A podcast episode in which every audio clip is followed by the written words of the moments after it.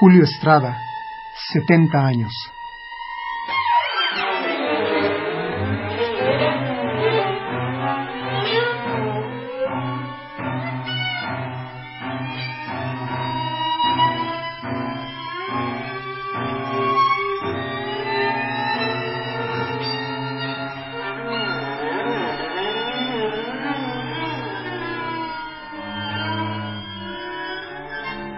Poder de la imaginación.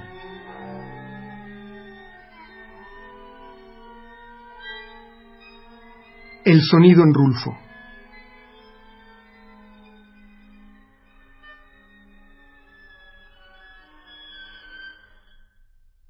Bueno, Juan Rulfo es una relación con México. Yo recuerdo que tenía como 15 o 16 años, iba en la radio, iba, iba manejando un coche, de pronto escuché una cosa, la voz de alguien que decía, diles que no me maten, ¿no?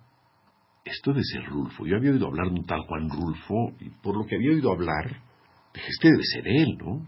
Una voz, es un, es un drama, esta voz, que es un drama no europeizado, es un drama que acepta la derrota desde el principio, que no está exagerado como hacen todos los españoles y los europeos, y que representa una visión verdaderamente de los vencidos.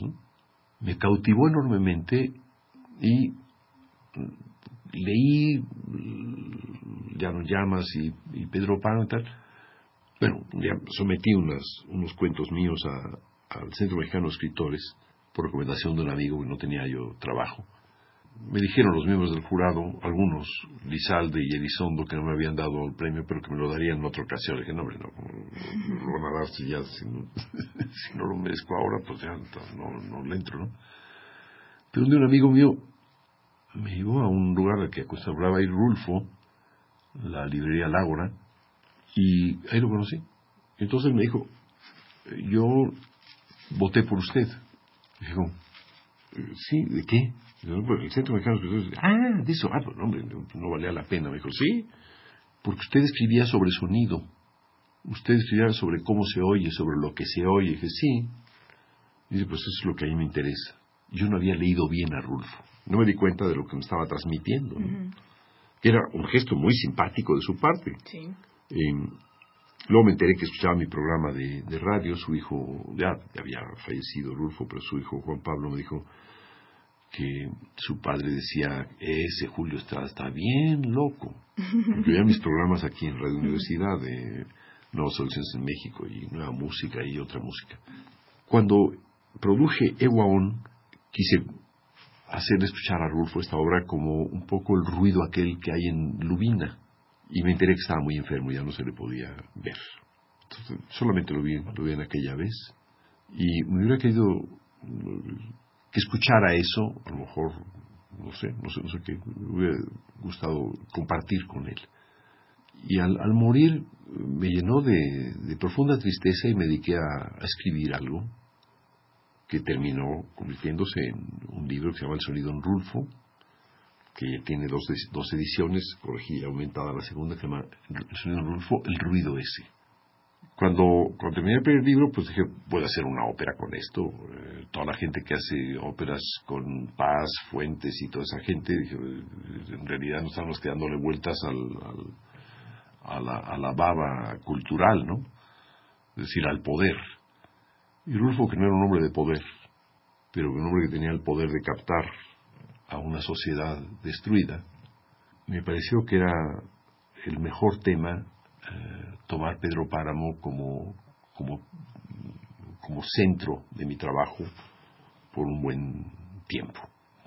Vine a Comala porque me dijeron que acá vivía mi padre, un tal Pedro Páramo. Mi madre me lo dijo y yo le prometí que vendría a verlo en cuanto ella muriera.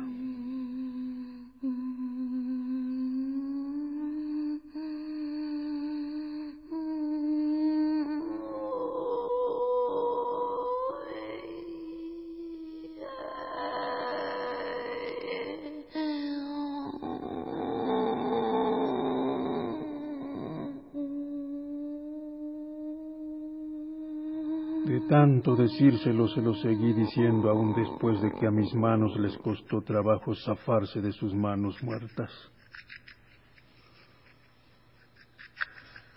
Así lo haré, madre. Pero no pensé cumplir mi promesa. Hasta que ahora pronto comencé a llenarme de sueños, a darle vuelo a las ilusiones. Y de este modo se me fue formando un mundo alrededor de la esperanza que era aquel señor llamado Pedro Páramo, el marido de mi madre. Por eso vine a Comala.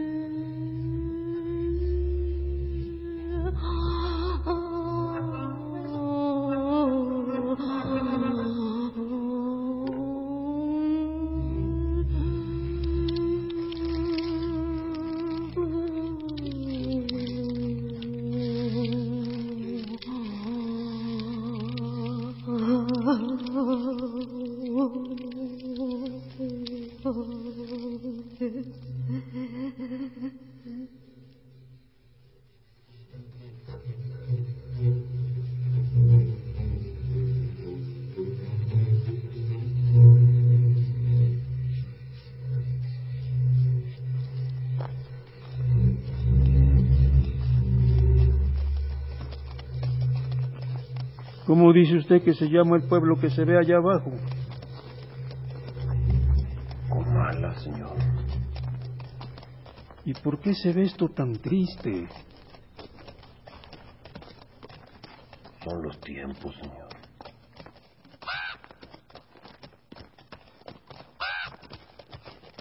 ¿Y a qué va usted a Comala? Voy a ver a mi padre. Ah.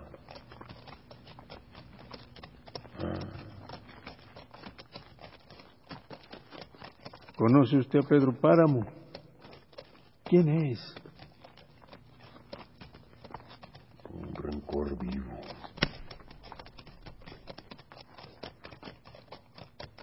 Mire usted. Ve aquella loma que parece vejiga de puerco. Ve la ceja de aquel cerro.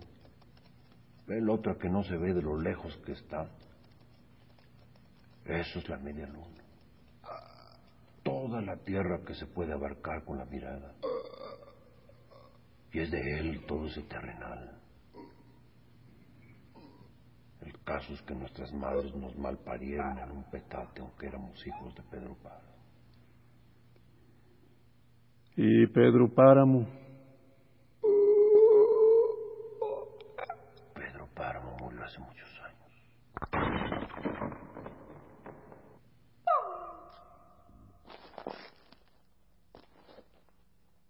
No.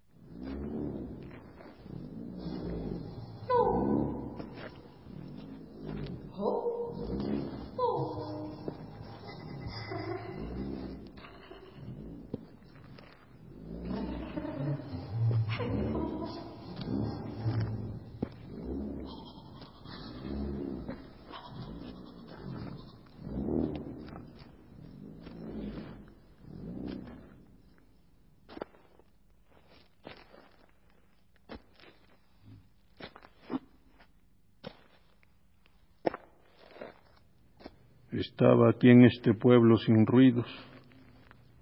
Oía mis pisadas huecas, repitiendo su sonido en el eco de las paredes teñidas por el sol del atardecer.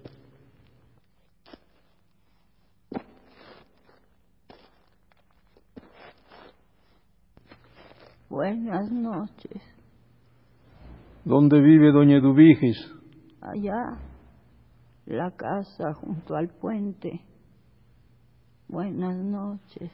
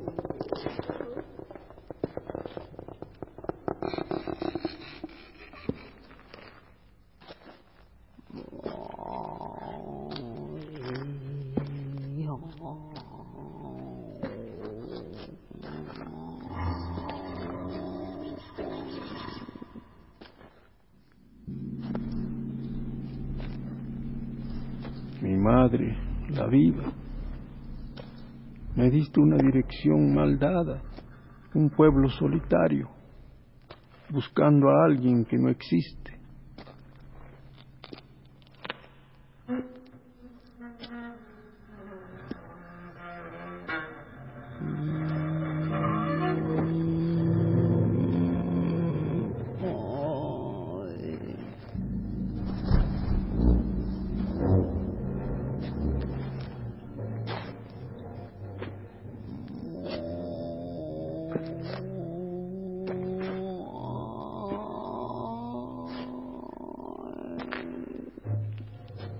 ¿Dónde podré encontrar alojamiento?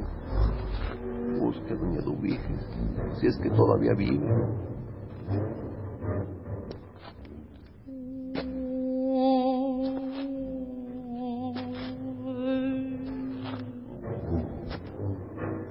¿Y cómo se llama usted?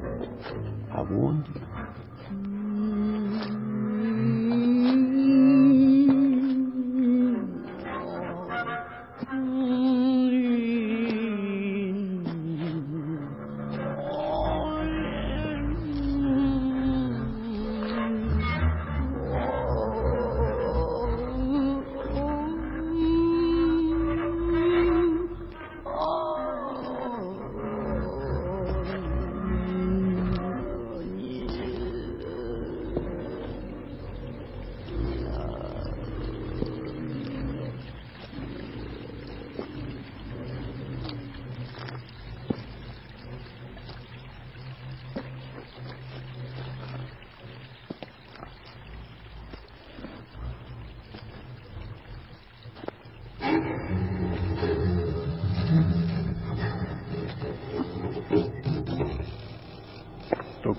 Puerta, pero en falso.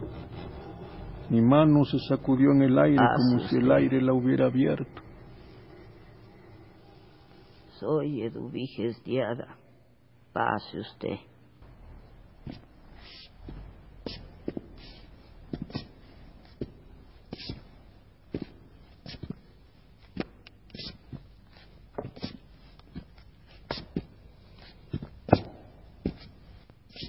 Este es su cuarto.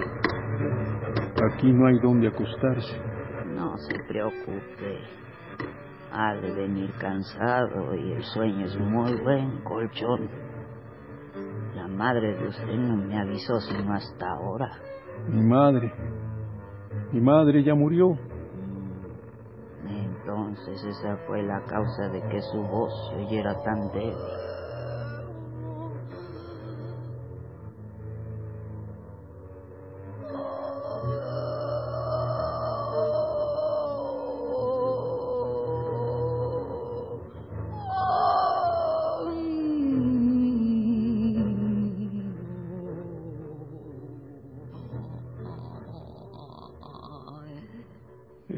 Cansado.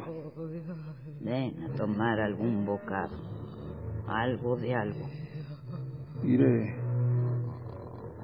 Iré después.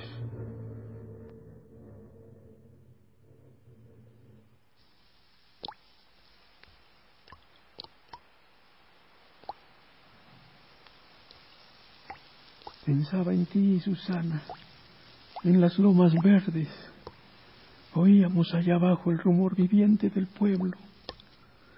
Arriba de la loma, el aire nos hacía reír, juntaba la mirada de nuestros ojos.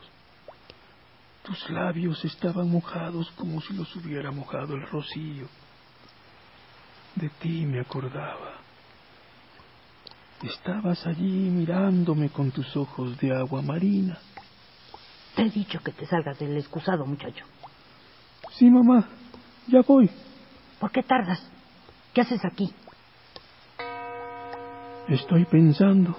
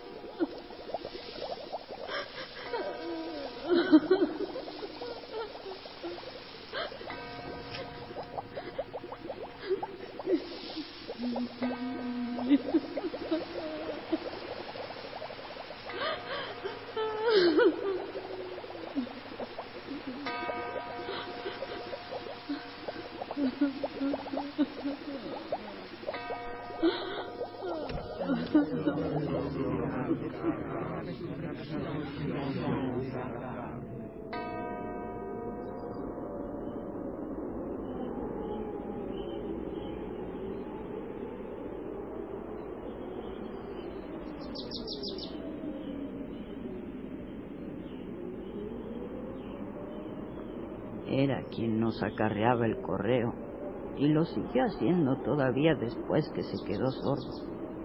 Era un gran platicador. Después ya no. Decía que no tenía sentido ponerse a decir cosas que él no oía, que no le sonaban a nada. Todo sucedió a raíz de que le tronó muy cerca de la cabeza uno de esos cohetes que usamos para espantar las culebras de agua. Enmudeció, aunque no era mudo. Este de que le hablo oía bien. Mm, No debe ser él. Además, Sabundio ya murió.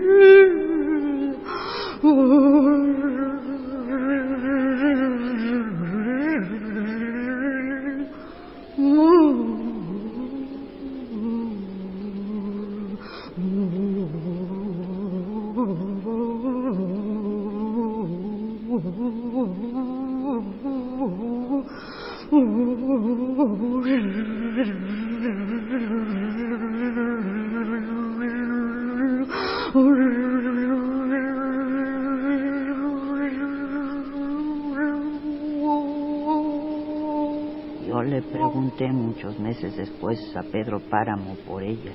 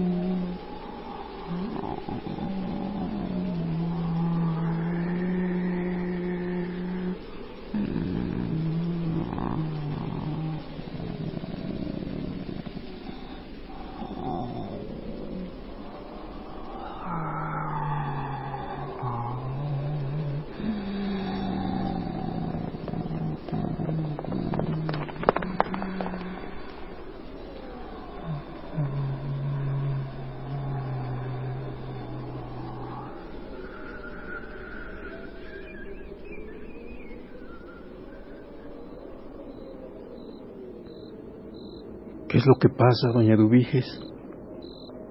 Es el caballo de Miguel Páramo que galopa por el camino de la media luna. Solamente es el caballo que va y viene. Eran inseparables. Corre buscándolo y siempre regresa a estas horas. No entiendo. Ni he oído ningún ruido de ningún caballo. ¿No? ¿No? Entonces es cosa de mi sexto sentido. ¿Lo oyes ahora? Está claro que se oye. Viene regreso. No oigo nada. Se me perdió el pueblo. mía. Había mucha neblina o humo o no sé qué. Si se lo dijera a los demás, dirían que estoy loco. No, loco no, Miguel. Debes estar muerto. Mañana tu padre se torcerá de dolor. Vete y descansa en paz.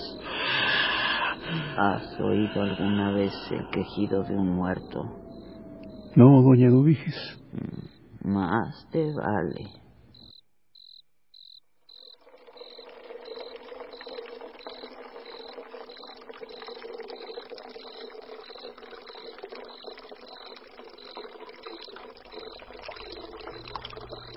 En el hidrante las gotas caen tras otra.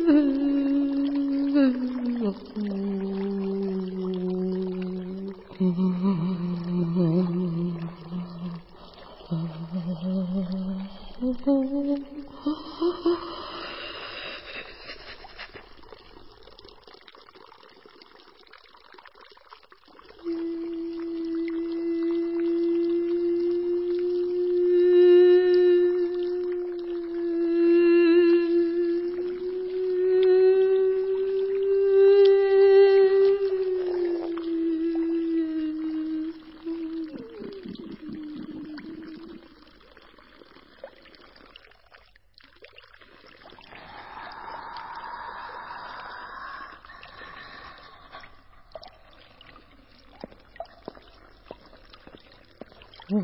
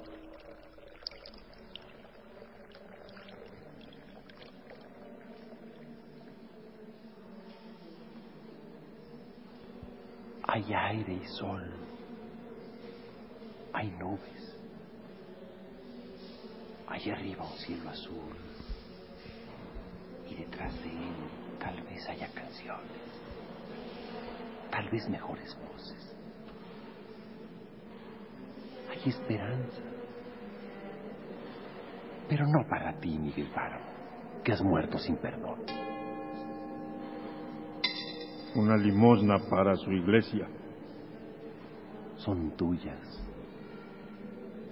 Tú sabes si ese es el precio, Señor.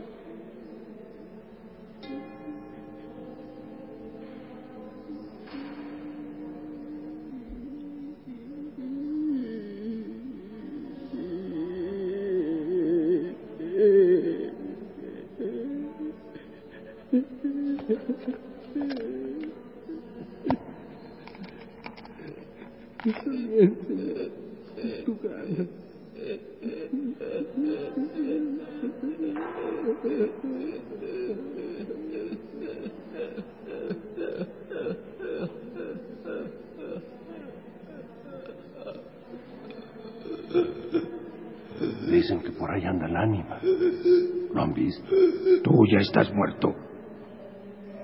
Estate quieto en tu sepultura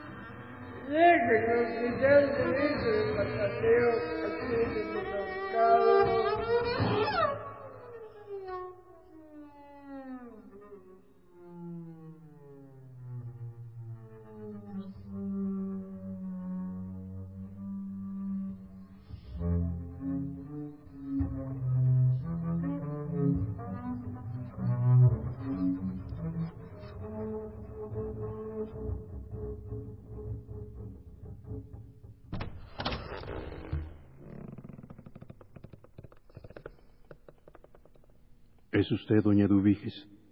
¿Qué es lo que está sucediendo? No, soy Damiana. Quiero invitarte a dormir en mi casa. Allí encontrarás donde descansar. Damiana Cisneros. Mi madre me habló de una Damiana que me había cuidado cuando nací. Sí, yo soy. Iré con usted. Aquí no me han dejado en paz los gritos.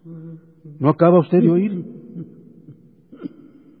Tal vez sea algún eco que anda aquí encerrado. No sé cómo has podido entrar, no existe llave. Fue doña Dubiges quien abrió. Era el único cuarto disponible. Pobre Dubiges. Debe de andar penando todavía.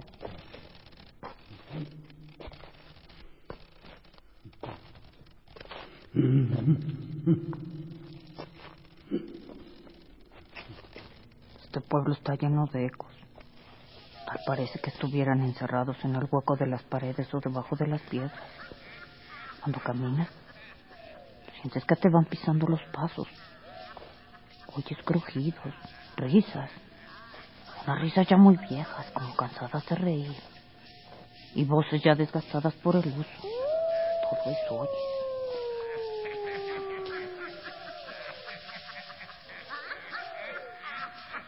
Hubo un tiempo en que estuve oyendo durante muchas noches el rumor de una fiesta.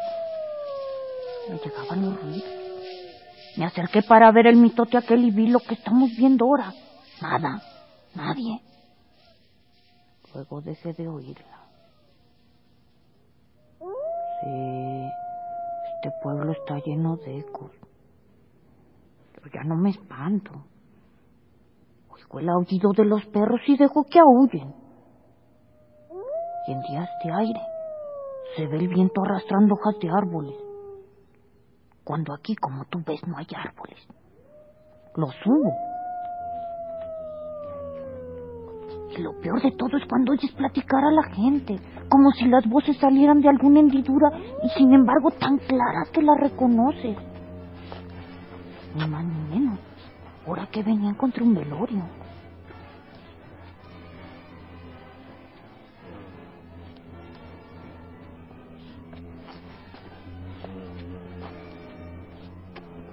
Me detuve a rezar. Una mujer se apartó de las demás y vino a decirme, ruega Dios por mí, Damiana. Reconocí la cara de mi hermana Sistina. Mi hermana Sistina murió cuando yo tenía 12 años. Hasta el cálculo. Todavía vagando por este mundo. Así que no te asustes si oyes ecos más recientes, Juan Preciado.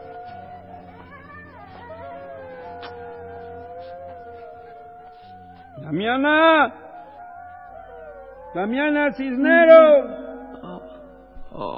Ana. Cisneros. Ana. Cisneros.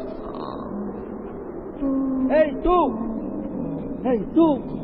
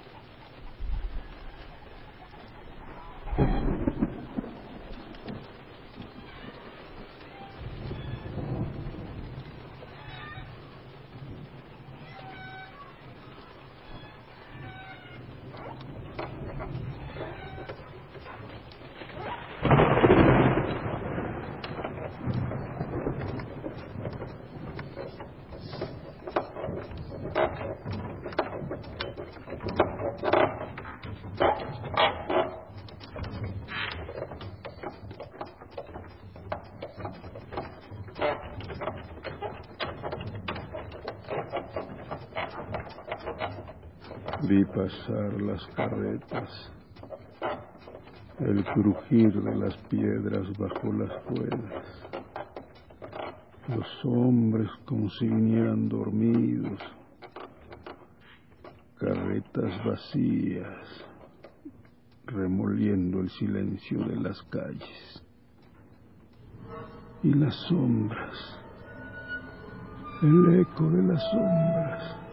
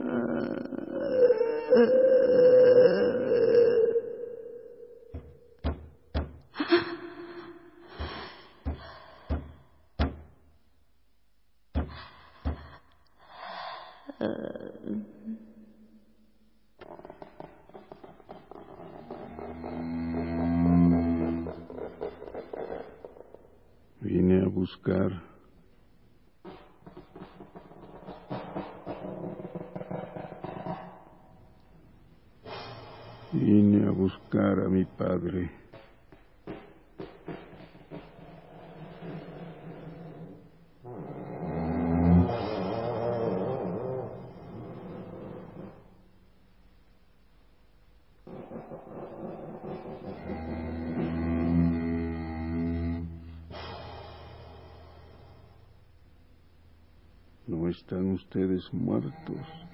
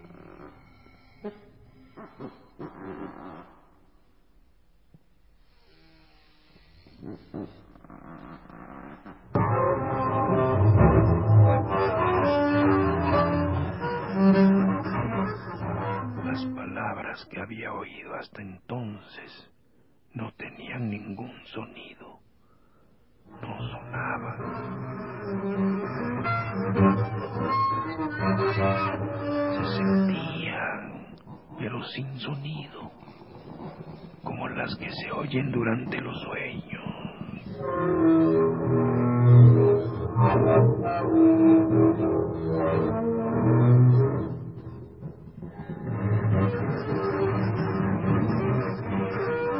Como que se van las voces, como que se pierde su ruido.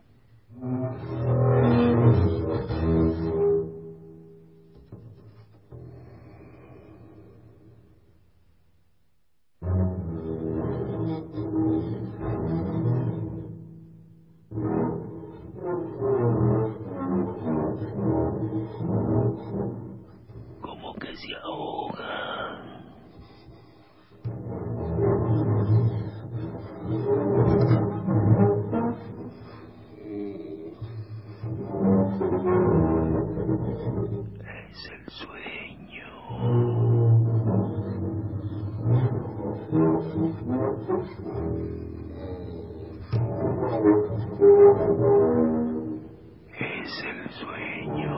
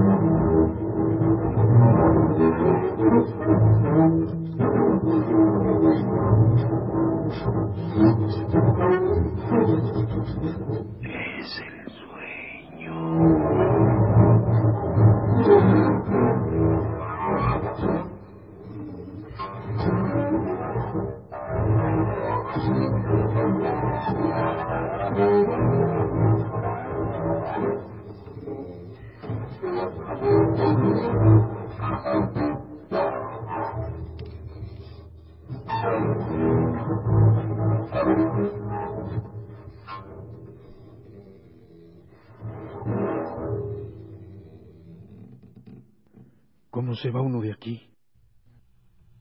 Hay multitud de caminos.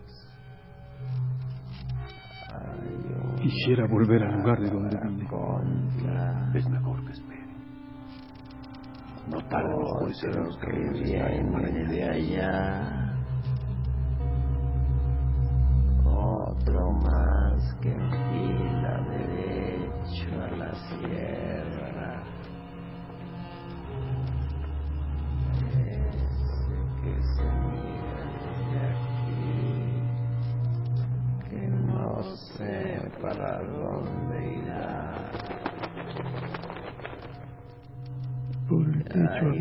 cielo pasar parvadas de toros. Esos pájaros que vuelan al atardecer. Luego unas cuantas nubes desmenuzadas por el viento.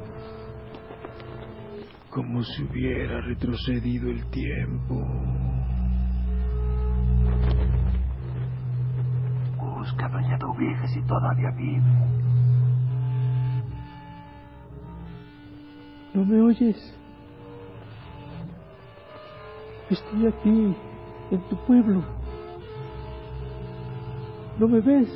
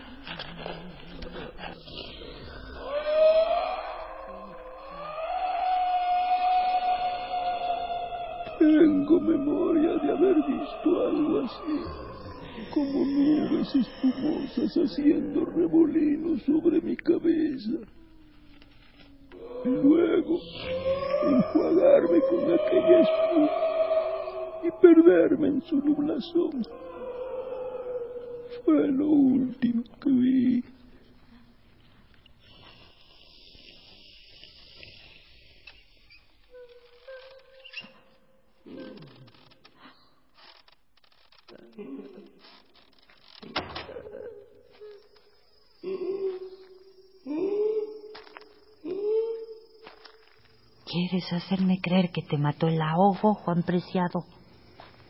Te encontré en la plaza. Te arrastramos, ya bien tirante, acalambrado. Y ya ves, te enterramos. Es cierto, Dorotea. Me mataron los murmullos. Sí. Me mataron los murmullos. Aunque ya traía retrasado el miedo. Se me había venido juntando hasta que ya no pude soportarlo. Cuando me encontré con los murmullos, se me reventaron las cuerdas.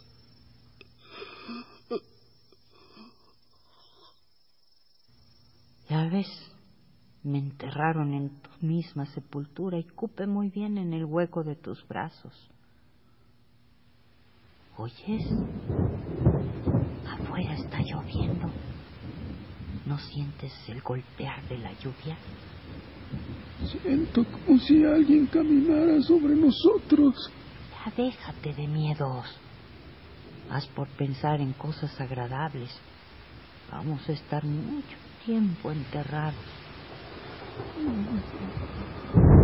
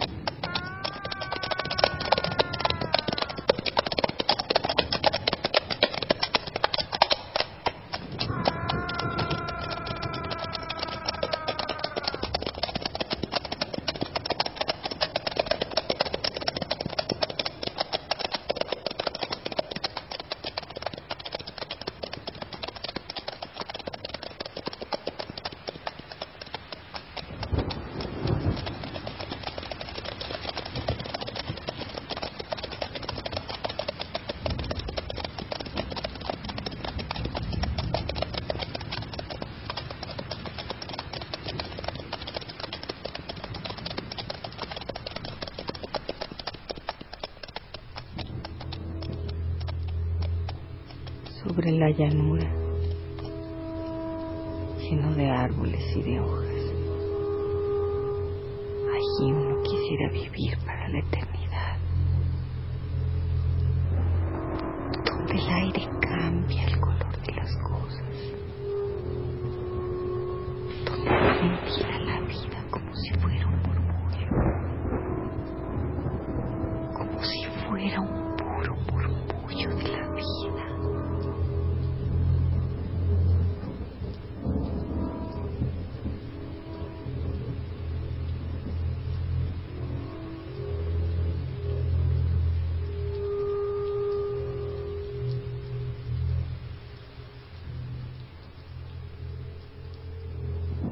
afuera debe estar variando el tiempo. Mi madre me decía que en cuanto comenzaba a llover, todo se llenaba de luces y del olor verde de los retoños. Es curioso. No alcancé a ver ni el cielo. No lo sé, Juan Preciado. Hace tantos años que no alzaba la cara. El cielo está tan mis ojos tan sin mirada. ¿Y tu alma? Es de andar vagando por la tierra, buscando vivos que recen por ella. Abrí la boca para que se fuera y se fue.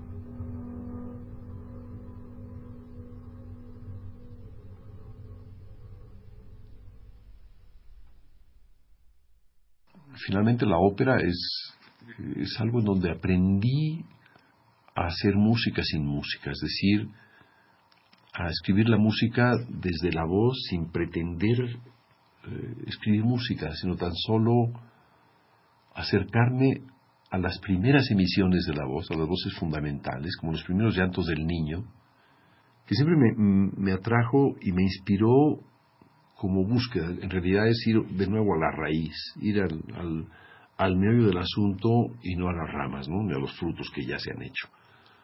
Y quedarte a solas con tu propia voz. Y eso es lo que, eso es lo que, lo que me convocó a trabajar el, el Pedro Páramo de, de Rulfo. Una ópera que se presentó en, se estrenó justamente en España, porque quería yo presentarla en el país de donde venían mis padres, porque de alguna forma, y ciertamente Pedro Páramo era también franco, esa gentuza. Se presentó en el Teatro Español, se presentó en Alemania, donde Pedro Páramo era Hitler, evidentemente, se presentó en Italia, donde era Mussolini, y se presentó en México. Música y escena. Falta en música escena, donde Pedro Páramo ya sabemos quién es, de Huerta en adelante, ¿no? Y se presentó en Japón, o sea, países de mucha dictadura, por cierto, ¿no? Se presentó en Japón hace, hace dos años, una versión escénica eh, propia. Me gustó ser yo mismo el autor de la música, cantante director, y autor de la escenografía, incluso el vestuario. Me ayudó mucho Juliana Vanscoit, talentosísima y muy capaz, gran productora. Y logramos una, una presentación que me, que me convence mucho. ¿no? Fátima Miranda, cantante. Es muy difícil separar eh, con Julio eh, eh, la, la, frontera hasta dónde llega lo personal y hasta dónde llega lo, lo, lo profesional. Y yo le conocí en los, eh, a, mitad, a mitad de los años 80 en Madrid, eh, que fue invitado por Llorens Barbera a participar en algo que organizaba Llorens aquí. Y entonces, bueno, pues se quedaba um, en casa, eh, y bueno, pues cenábamos, comíamos juntos y nos reíamos y mm, hablábamos de la vida y de la música. ¿Por qué se produce el encuentro, el encuentro profesional? Bien, pues eh, se produce una sincronía muy simpática y es que Julio mm, vivía en París en el año 92 eh, con Belia, su mujer, tenía unos cuantos años de, de, trabajo, de composición, de residencia, cuando a mí me invitan a, a cantar en el Instituto del Mundo Árabe. Eh, y te puedo decir que era uno de mis primerísimos conciertos para voz sola, eh, ya después de volver de, de India. Y Julio, yo le invito como amigo. Eh, yo sé que vivía ahí y como era amigo, pues les invito a él y a Belia, su mujer, a que vengan a mi concierto. Y eh, cuando Julio me ve y me escucha, eh, según él, tiene como una especie de, de revelación de que tú tienes que ser Doloritas. No me digas que no, porque es que además no puede ser nadie más que tú. Eh, yo me quedo con los ojos a cuadros, ¿no? Digo, bueno, ¿qué, dices? No, o sea, de ninguna manera, eh, esto es una barbaridad.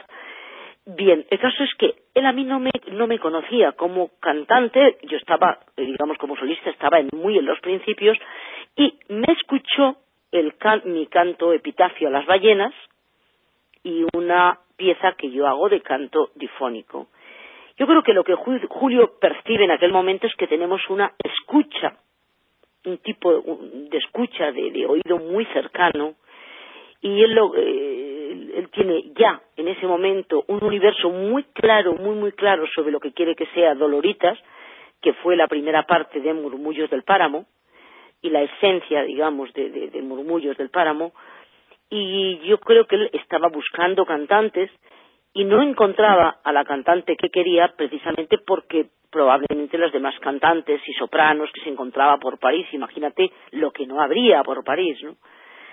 Eh, pues no daba con esa calidad mm, de abstracción, esa calidad de mm, seguramente de lo que Julio aprecia tantísimo y que en su música está pendiente, que es la microtonalidad, y aquello que a Julio le interesa sobremanera, eh, en toda su obra eh, y en particular en, Pedro, bueno, en Murmullos del Páramo y en Doloritas, que es, eh, digamos, la voz antes del lenguaje. Mitra es la obra más dolorosa que he escrito porque asume una tragedia familiar escrita en el momento en que, en que comienza, que es la enfermedad de Belia. La obra no puede evitar hablar de la madre muerta de Juan Preciado, en el contexto de Rulfo, que en mi caso sería mi propia mujer, la madre de mis hijos, viviendo su enfermedad. Cuando escucho esa obra no puedo dejar de sufrir y de escuchar cómo intento convertir la música físicamente en dolor. No me importa que deja de ser música y que se convierte en, en una experiencia semejante a, a, ti mismo. Tanta en mi música está vivida así, Eguaón, por ejemplo, ¿no? en relación a, mi propio padre.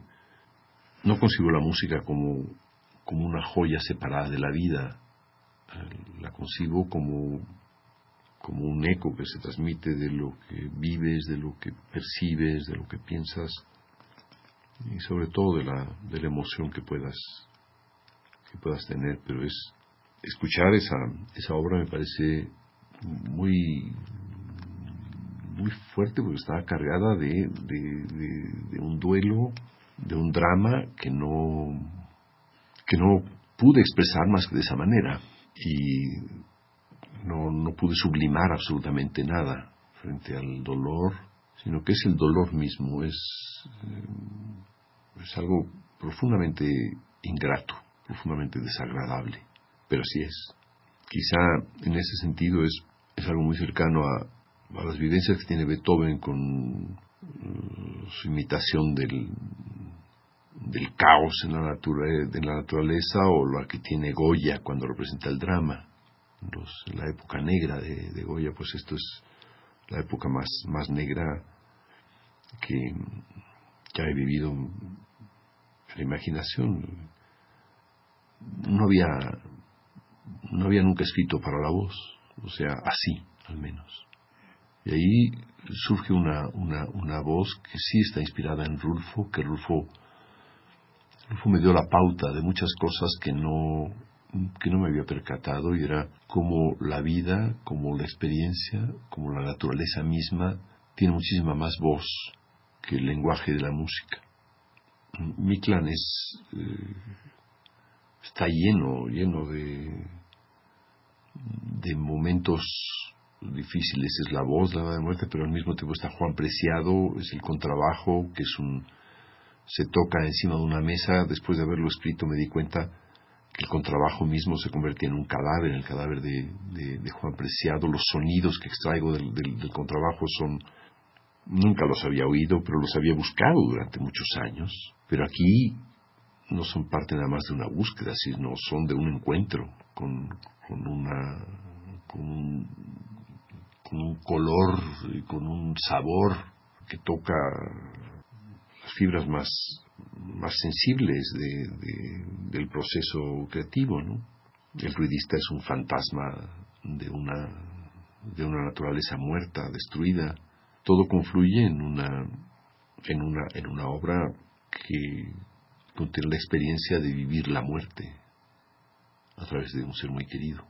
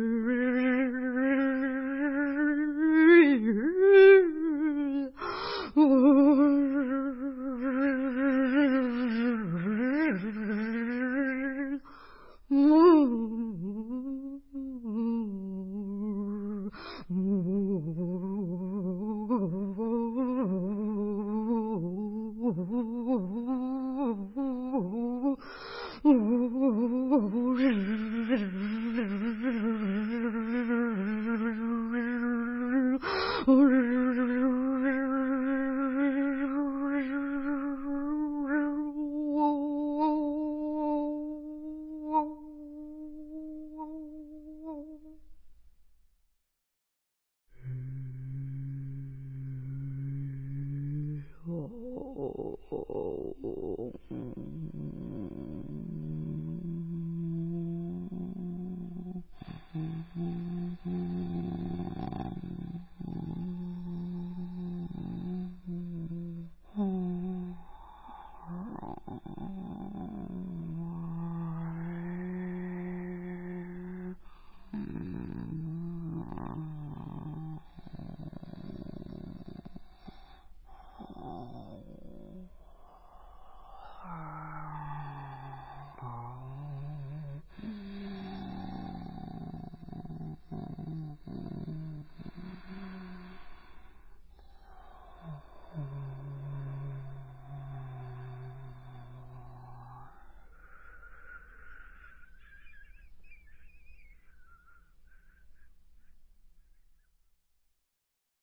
En este programa se escuchó la obra Doloritas de Julio Estrada, basada en la novela Pedro Páramo de Juan Rulfo. Músicos: Fátima Miranda, voz, Llorens Barber, ruidista, Stefano Scodanibio, contrabajo. Las voces de Ernesto Gómez Cruz, Ana Ofelia Murguía, Paloma Woolrich, Augusto Escobedo y Julio Estrada. Coro de murmullos, Lola Estrada, Delia Nieto, Fátima Miranda, Llorens Barber, Max y Claudia Díaz y Julio Estrada. Sonidos ambientales, Llano de Jalisco y Xochicalco, Morelos. Producción, José Iges Arsonora, Radio Nacional de España, Madrid. Mictlán, con Fátima Miranda en la voz, Llorens Barber, ruidista, y Stefano Scodanibio al contrabajo.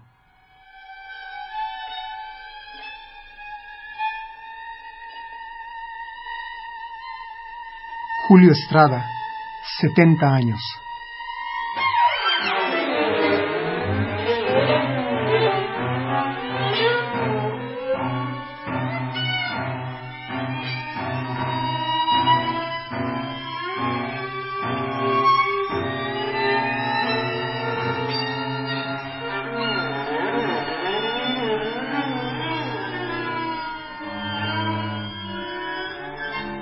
Poder de la imaginación.